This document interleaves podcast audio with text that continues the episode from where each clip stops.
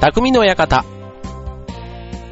明けましておめでとうございます。川崎匠です。今年も、匠の館、チョアヘオ .com どうぞよろしくお願いいたします。2017年最初の放送となります。はい、ということでね、皆さん正月休みいかがお過ごしでしたでしょうか？ね、えっ、と、まあ僕もね、1月4日が普通に仕事納め、あ、いや、じゃ何が仕事納め、仕事始め だったわけなんですけども、あの、まあそうするとね、いわゆる正月三が日の、まあ、3日までが休みっていうところなので、まあなんかちょっとね、やっぱり休みがちょっと短いかな、みたいな。ね、せめてね、こう4、5が、こうね、土日に重ならないかな、なんて思ってね、もうなんか、毎年というかもう今年はね、もうそういう、もうすぐに、えー仕事始め4日がね、平日だからしょうがないなぁと思って、もう早速ね、次来年のカレンダーなんか見ちゃったりしてね。で、そうすると来年も4日は平日なんですね。はい。で、ずーっとね、そうすると、こう、4、5が土日になるのがいつなんだろうなと思って、こうね、先のカレンダー見ていくと、なんとね、2020年なんですね。2020年になると、4日が土曜日、5日が日曜日という。まあそんな、ね、すごい未来のお正月まで楽しみにしてというところで、はい。まあそんなこんなでね、まあ正月休みも終わりということなんですけども、はい。まあ僕はあの、ちょっと短い、えー期間というか、1月のね、正月明けてから、年が明けて、えー2日3日だけ実家の大阪の方にね、帰省をしていたんですけども、まあ、たかが1泊2日というか、なんですけど、まあ、ちょっと帰るとね、やっぱりあの、親がいて、親戚がいて、ね、兄弟がいて、いとこがいて、みたいなね、とこ、おいっ子めいっ子がいて、ね、お年玉をあげてて、ほんとね、ほんともその行事をするためだけに帰ったようなもんなんですけども、まあ、それはそれでね、まあ、あの、短い時間ですが、お酒飲んだり、ワイワイ話してということで、やっぱりね、その、ちょっと短くてもね、やっぱりそれ、顔を見せるというか、それ大事だな、なんてね、あの、改めて思いましたけど、ね、そんな、ね、えー、行事、ね、皆さん大事にしてますか？とかつって、ね、あの、まあ、帰るね、実家がそういうふうに遠いかったりすると余計にね、まあ、こういう盆正月なんていう節目でね、帰るっていうのが、まあ、一つのきっかけにはなることと思いますので、ね、まあ、そういうのも、あの、まあね、例えばあの、遠いと遠いなりに交通費がかかってとかね、いろいろありますけども、まあね、まあ交通費もかかるし、まあ、経済的にね、余裕があればっていうのが前提ですけども、はい、まあ、めんどくさいだけがね、もし理由だったらね、あの、変えると、きっとね、いいことがあるんじゃないかな、なんて思いますよね。はい。で、変えてみてね、あの、まあちょっとした初詣というか、ね、あの、大晦日と元旦が仕事だったこともあったので、まあ初詣に行けてなかったので、1月2日にね、帰って早速初詣に、ね、ちょっと親戚とか、っていうかその、兄弟とか誘って、わーって車でね、あの、奈良の方にまでちょっと行ってきたりもしたんですけど、まあ、あの、正月らしい光景じゃね、光景ですよね。まあ、三が日の、ね、神社とかって言えば、まあ、それなりに賑わってもいますよ。はい。まあ、そういうのをね、見て、まあ、写真も撮ったりとか。で、天気がね、すごく良くて、全国的に天気が良くて、あと暖かかった、ね、お正月でしたから、すごく外に出かけるのもね、全然苦じゃなかった、じゃないですかね。はい。ほんと気持ちいいお正月でしたね。はい。ということでね、えーっと、まあ、年末年始ということで、まあ、運を使う機会というか、まあ、年始ね、初詣にも行けばおみくじをしてね、えー今年がどうだとかね、いろいろこう思ったり、ね、年末で言えば、えー年末ジャンボとか例えばね、買った方とかいたらね、運が良かった悪かったっていうのがね、まあ、年末から年明けにかけてね、えーあったりもしたと思います。はい。まあ、年明け早々ね、えっ、と、そういう運っていうことで言うと、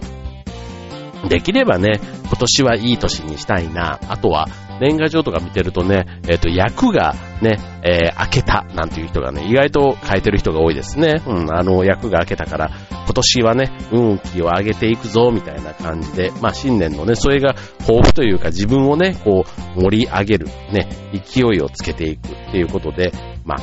あ、あの、まあ、運とかね、そういうラッキーな出来事って結構ね、えっと、自然なよう、自然に、こう、運がある人ない人ってなんとなくあの、こう、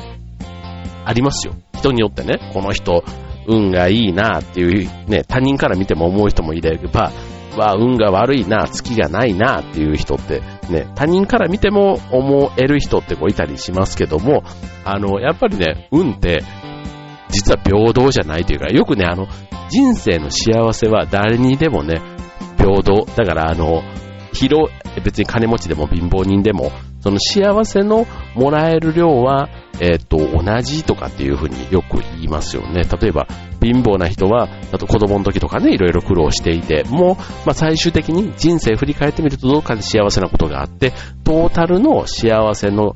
量は、その金持ちで生まれた人と、まあ変わらないようにできているなんていうふうに言ったりもしますけども、そうは言っても本当かななんていうふうにね、個人的には思うんですよね。で、あの、やっぱりね、周囲から、あの人は運のいい人だと思われてる人には、やっぱりちょっとね、他の人よりも平均値よりも、なんかプラスになる、運を要は引き寄せる行動って多いんじゃないかなっていう気がして。で、そういう人が、じゃあ、ね、他の人と同じぐらいの、その、幸せの量かと言われれば、やっぱり運をね、掴んでる分だけ幸せの量も多いんじゃないかなって思うわけですよ。ということで、えー、今日のテーマは、運気を上げるでお送りしたいと思います。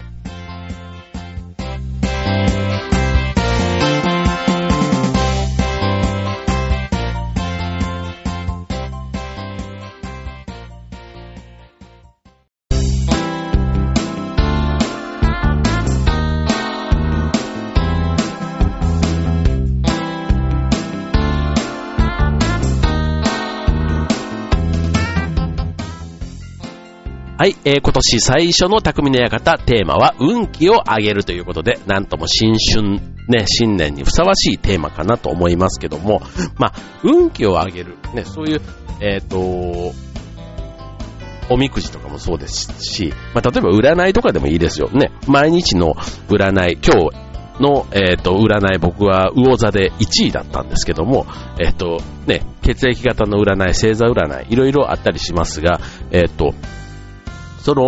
ね、星座占いだったりすると、まあ、運気の高い星座が1位で、まあ、それが、ね、こういう日ですよと。で、あと、ラッキーアイテム、ラッキーカラーなんていうのとかね、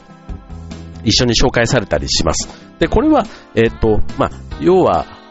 どういうね、えっ、ー、と、ラッキーな星座も、そうじゃない星座、ね、一番バッドな星座、12番目の運気の星座だったとしても、それをもうそのまま甘んじて、ああ、今日は運がない日なんだな、ああ、ああで終わってしまうんではなくって、まあ、じっとせずに、何らか運を開くための行動をしましょうということで、ラッキーアイテムとか、ラッキーカラー、ラッキーナンバーみたいなね、そういったことが、あの、毎日のね、ああいうニュース番組というか情報番組でも紹介されているので、まあそれにね、えー、どこまで信じるかっていうのはまたね、えー、自分次第みたいなところはありますけども、まあ開運につながるね、行動とか習慣とかがあるんであれば、まあそれを前向きに受け止めて、運をキャッチする習慣をということが大事かなと思いますよね。じゃあそもそもね、運のいい人悪い人って何っていうとこなんですけども、あの、なんとなく運のいい人って、例えば、頑張っている感じじゃないのに、なぜか幸運なことが、えー、よく訪れている人っていうの？うん。なんか、っていう人、ね、あの、少なからず、人生振り返れば一人や二人、そういう人っているじゃないですか。いると思うんです。うん。で、なぜあの人だけが、まあ、いつも運がいいんだろうっていうふうにね、思うだけじゃなくて、まあ、そもそもね、運のいい人悪い人の違いみたいなところもちょっと考えてみるといいと思うんですけども、別にこれあの、えっと、生まれつきの別に素質、運の良さってそういうわけでもなさそうなんですね、どうも。どうもちょっとそうではない。うん。ね、そうだったらね、ちょっとなんかある意味不公平な、ね、とこってあるじゃないですか。うん。ただ、個人差、ね、人生の浮き沈みってことで言えば、個人差があるのは、まあまあまあ、しょうがないところ。さっき言ったね。やっぱり、あの、幸せは平等では、残念ながらないと。ね、その人の行動によってやっぱりね、変わることがある。で、あとはまあ、受け止め方みたいなところもね、同じ場面でも、それをし、えっ、と、幸せだって思う人と、あ、これはもう不幸だっていうふうに思う人みたいなね、そういうちょっと、あの、考え方の違いっていうのも実はあるような気がしてきますよね。うん。じゃあ、えっ、と、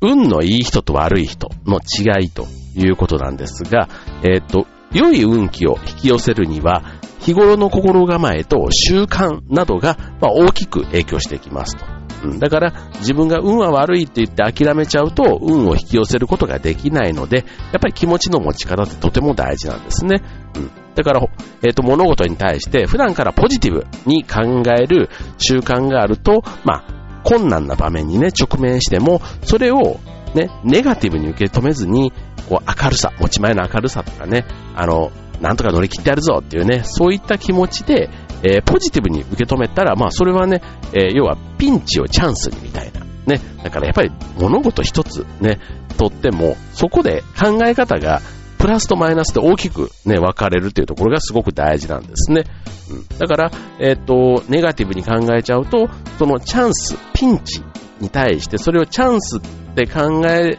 ないと、まあ、例えば失敗するからって言って自分から動かなくて結果としてね、えー、大きな成功を取り逃したみたいな。まあそれ自体がね、やっぱりあの、運って結構そういうリスクとちょっとね、引き換えにみたいなところね、例えば宝くじ買うにしてもお金を使わないとね、宝くじって当たらないわけじゃないですか。うん、そういったところがあるのかもしれないですね。うん。あの、自分で切り開くみたいなね。うん。他人からとかなんか降ってくるもんではないというところがまず一つ大きなあの違いというふうに思います。はい。で、えー、っと、まあ、やって損のない習慣。ね、結構あの、神頼みってね、やっぱりあの、正月にね、何の習慣、あの、そういう宗教的なね、なんかことは何もしてないにもかかわらず、なぜか初詣に行って、ね、あの、神様にお願いしのお守りとかも買ったりとか、お札を買ったりとかっていうね、なんかそういうのを持ってるだけで不思議と運が開けてくるようなね、気がするっていうのもなんか日本人というか、ね、あの、すごくある意味素直な習慣があるもんだなって思うんですけども、はい。まあでもね、そういう風にして運気をアップさせようとする気持ちをね、ポジティブな方に持っていくきっかけにするというのは大事かなと思いますよね。で、例えばそういう、で僕が1月2日に初詣に行きたいということで行った。まあ、それは、あの、運気を上げようと思って、まあ、ある意味言ってるわけですよ。ね。あの、い、だから行ったから、きっといいことがあるだろうって、まあ、すごく楽観的なんですけど、まあ、思うわけですね。うん。だから、えっ、ー、と、行っても何も意味がないと思っちゃうと、それはそれでもったいないというか、だから行ったから、まあ、今年はね、いいと、ね、健康でとか、ね、あと、えー、お賽銭入れてね、こうお願いしたことが、まあ、少しでもね、叶う。ね、もしなんか悪いことがあったとしても、これは神様にお願いしたから、これぐらいの悪いことで済んだと思う、みたいなね。まあ、そういうことがすごく大事なような気がしますね。はい。じゃあ、えっ、ー、と、次はね、じゃあ具体的に、あの、どういう、えっ、ー、と、行動、ね、さっきのポジティブ、えー、自分の行動というか考え方一つみたいなところで言うと、あの、どういう行動をね、すると、まあ、ポジティブに働くかというのを次のコーナーでご紹介したいと思います。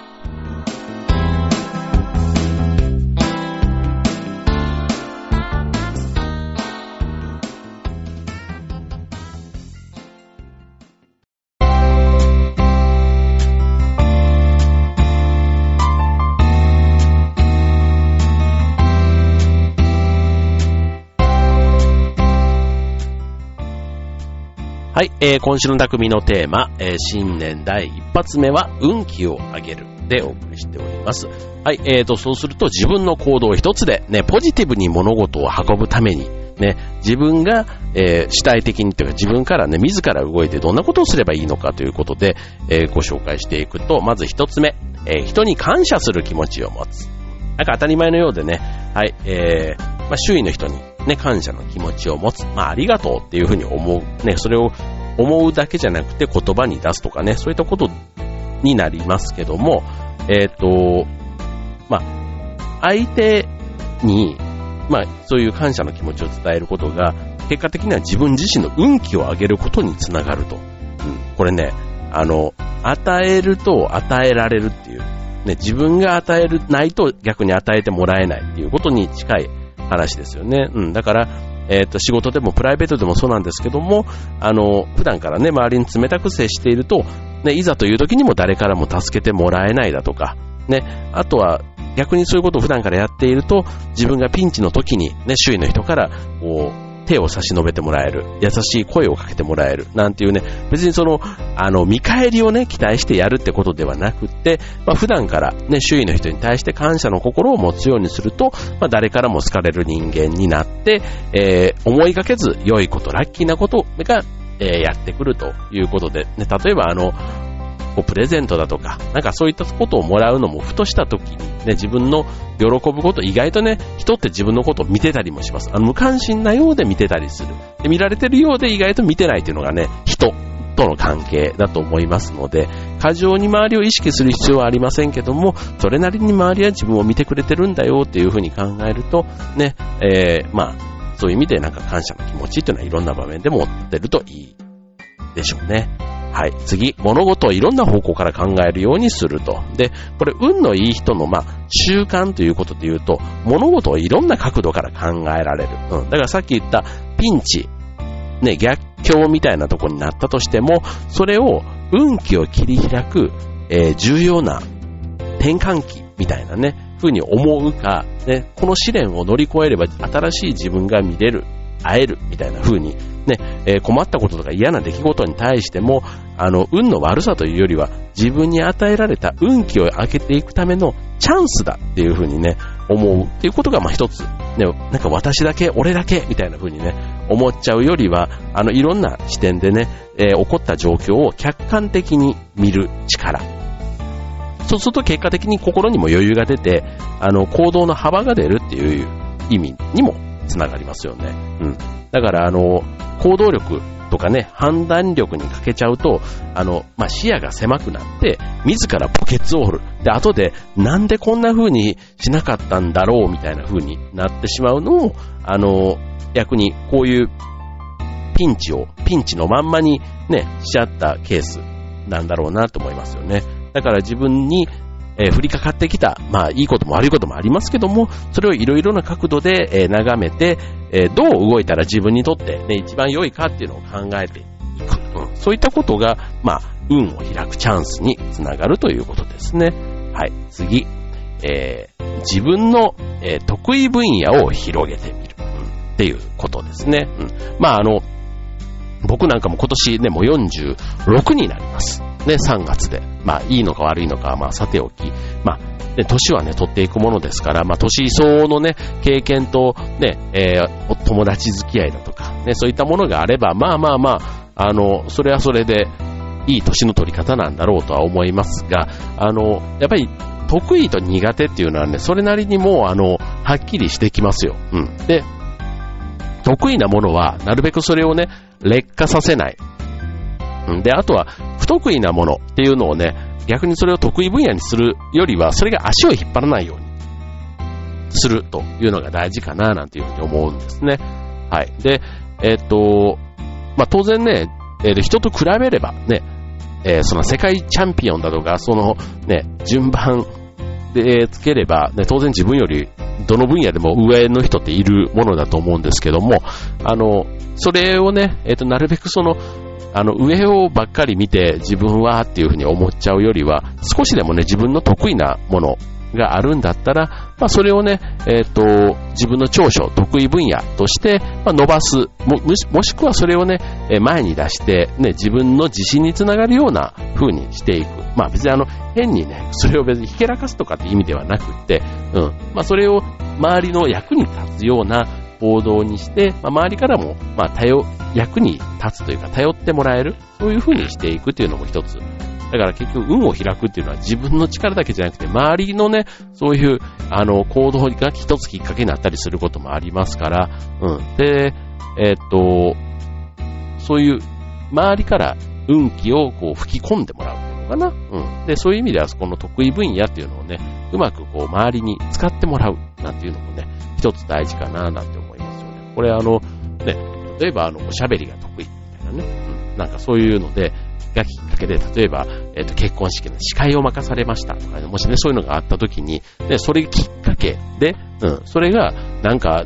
この人との出会いのきっかけになったとかね、あと、その、ね、司会ぶりを見た誰々さんが興味を持って、えっと、次の時に声をかけてくれたとか、ね、これは仕事でもプライベートでもいろんな自分の得意分野をね、見せたことで、あの、一つ、なんか次の道に開けた、なんていうかよくある話ですから、うん、なんかそういうのもね、一つ、え、ポイントになるんだなと思いますよね。はい。で、えっ、と、次。まあ今のこの現代、まあちょっとあの、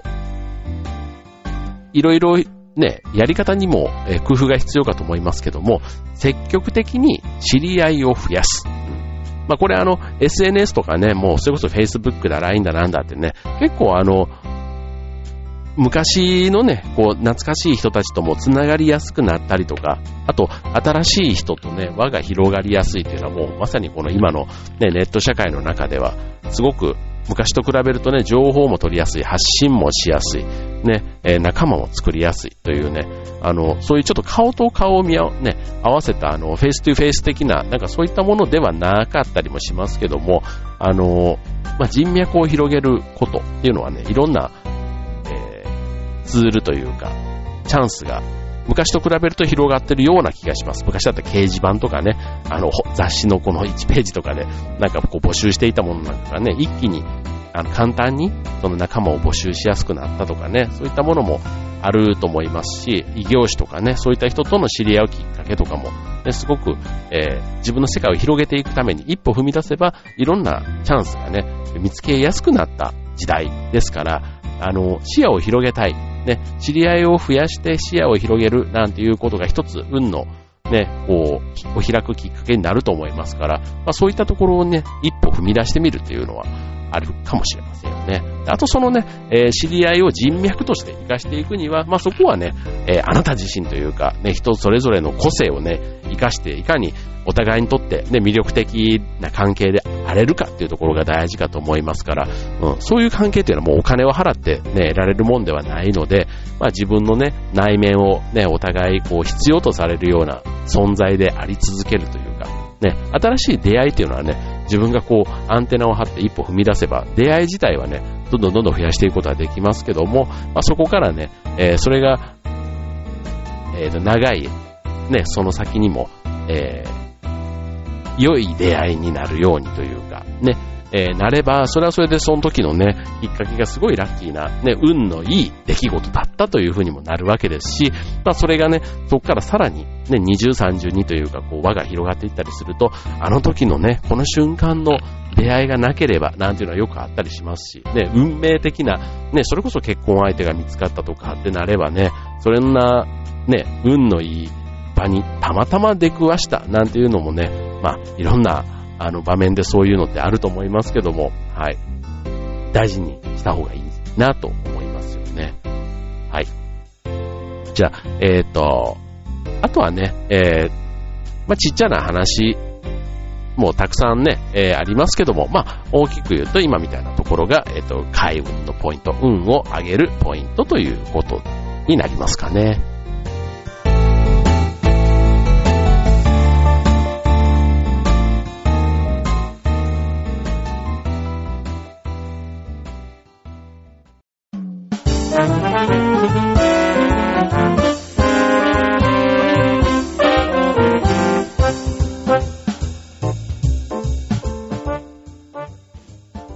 えー、今週の匠の館は運気を上げるということでお送りいたしました。まあ、ね、なんかあの、今日の話をしてると結局、どんな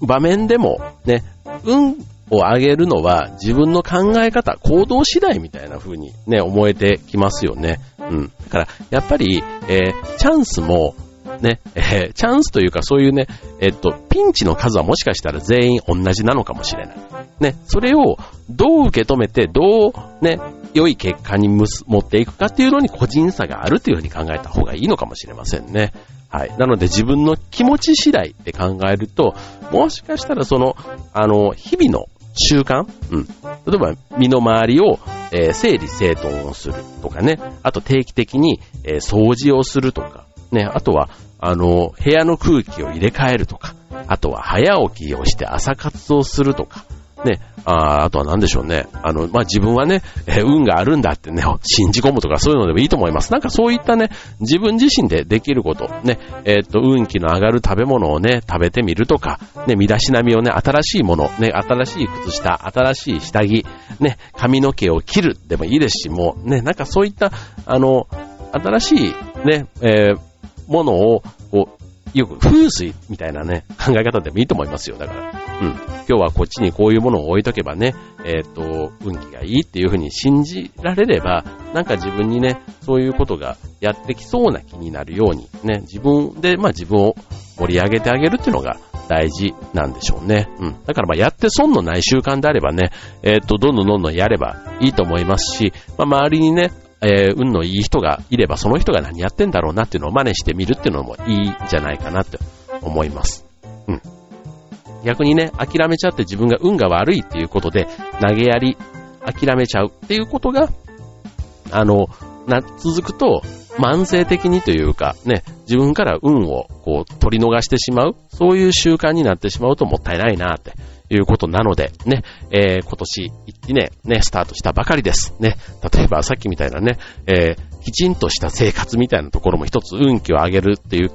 ことで言えば、そのダラダラした毎日とかね、あの、ちょっと汚ねえなってなってる部屋をすごくね、こうバッとこう、綺麗にしてみるっていうのもね、あと空気を入れ替えるとかっていうね、そういったことなんかも一つすぐやれることとして取り組んでみてはどうかななんて思いますよね。はい。ということで、えっ、ー、と、新年、あ、そうそうそう、新年ね、えっ、ー、と、年賀状で、あ、ハッピーニューイヤーってね、書いてあるのと、ハッピーニューイヤーって書いてあるのと、ね、あの、これは、あの、実は、あ、ハッピーニューイヤーっていう、あって実はいらないんですね。英語で言うと。あの、ハッピーニューイヤーっていう風に言うと、あの、明けましておめで、いい年にしてね、みたいな、そういうメッセージになるんですけども、あーハッピーニューイヤーって言うと、あーってつくから名詞になっちゃうんですね。だから、新年っていうことを言っているだけ。うん、幸せ、いい一年みたいな言い方になってるだけだから、あの、いい一年にしてね、みたいなメッセージにするんであれば、あをつけずに、ハッピーニューイヤー。例えば、ハッピーバースデーっていうのと一緒ですよね。あハッピーバースデーって言わずに、ハッピーバースデーって言って、お誕生日おめでとうっていう風なメッセージになるのと一緒で、新年に関しても、ハッピーニューイヤーって言った方が、新年明けましておめでとう、いい年にしてね、みたいな風な意味で伝わるということで、これもね、ちょっと新年の一つ、えー、まあ、よく、ね、ある話というか、ね、あの、本当はこうなんだよ、みたいな話で、たまにね、新年あるあるで紹介されたりもしますけども、はい、まあ参考にしてみてください。まあこれをね、今日この放送で聞けた方は、それだけでも運が一つ良くなったのかもしれません。はい。ということで、2017年、皆さんにとっても素敵な一年になりますように、どうぞ今年一年も、えー、匠の館、どうぞよろしくお願いします。えー、今週の匠の館、ここまで。バイバーイ。